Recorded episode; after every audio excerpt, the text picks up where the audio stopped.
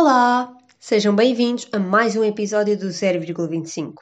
Eu sou Margarida e vou estar convosco todas as segundas e quintas para vos apresentar um artista convidado que nos vai falar um pouco do seu percurso. Hoje, a artista convidada é Marta Guimarães. Olá, eu sou a Marta, sou do Porto, vivo em Lisboa há 3 anos e sou freelance designer. Quanto ao meu percurso escolar, eu comecei por fazer o secundário na escola Soares dos Reis, que é uma escola artística, uh, que eu penso tem o mesmo método de ensino que a escola António Arroio em Lisboa, e fiz a minha especialização em textos na área de produção artística. No final do secundário, eu estava a passar pelaquela típica crise existencial aos 18 anos de ter que saber o que é que eu queria fazer com a minha vida e o que é que eu queria seguir e eu não sabia. Então, quando chegou à altura dos exames nacionais, eu lembro-me dos meus pais me perguntarem uh, em que faculdade é que eu me ia inscrever e eu disse-lhes que não me ia inscrever porque ia fazer um, um ano sabático pela Ásia.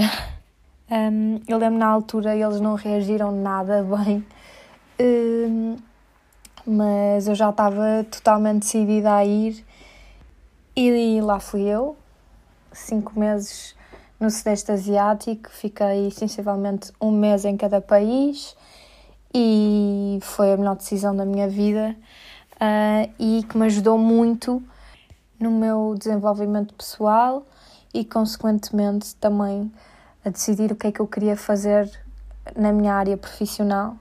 E foi assim, quando cheguei da viagem, quando cheguei a Portugal, decidi inscrever-me na, na ESAD, que é a Escola Superior de Artes e Design, e fiz lá o primeiro ano da minha licenciatura em Design Moda.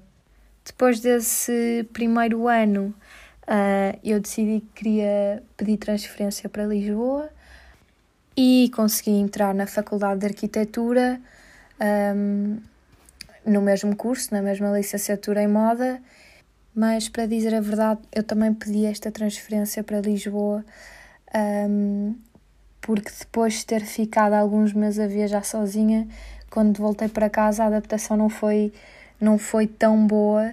Uh, e eu também sentia que já estava preparada para, para outra cidade e para, para outros desafios, então foi isso. Fui para Lisboa viver, já estou cá há três anos, terminei agora a minha licenciatura e decidi fazer um bocadinho do mesmo processo do final do secundário. Parei para refletir uh, se realmente era moda um, e acabei por perceber que o meu caminho estava mais direcionado para o design gráfico.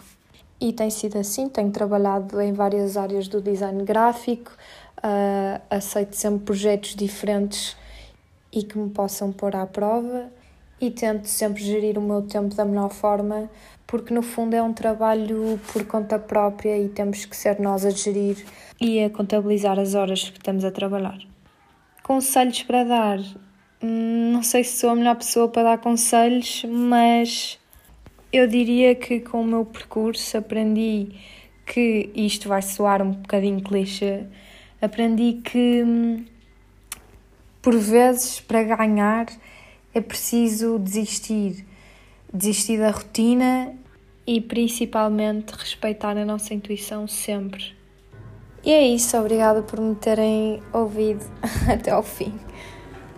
Espero que tenham gostado, que partilhem. Sigam-nos nas nossas redes sociais, Twitter, Facebook, Instagram. Espreitem nosso website.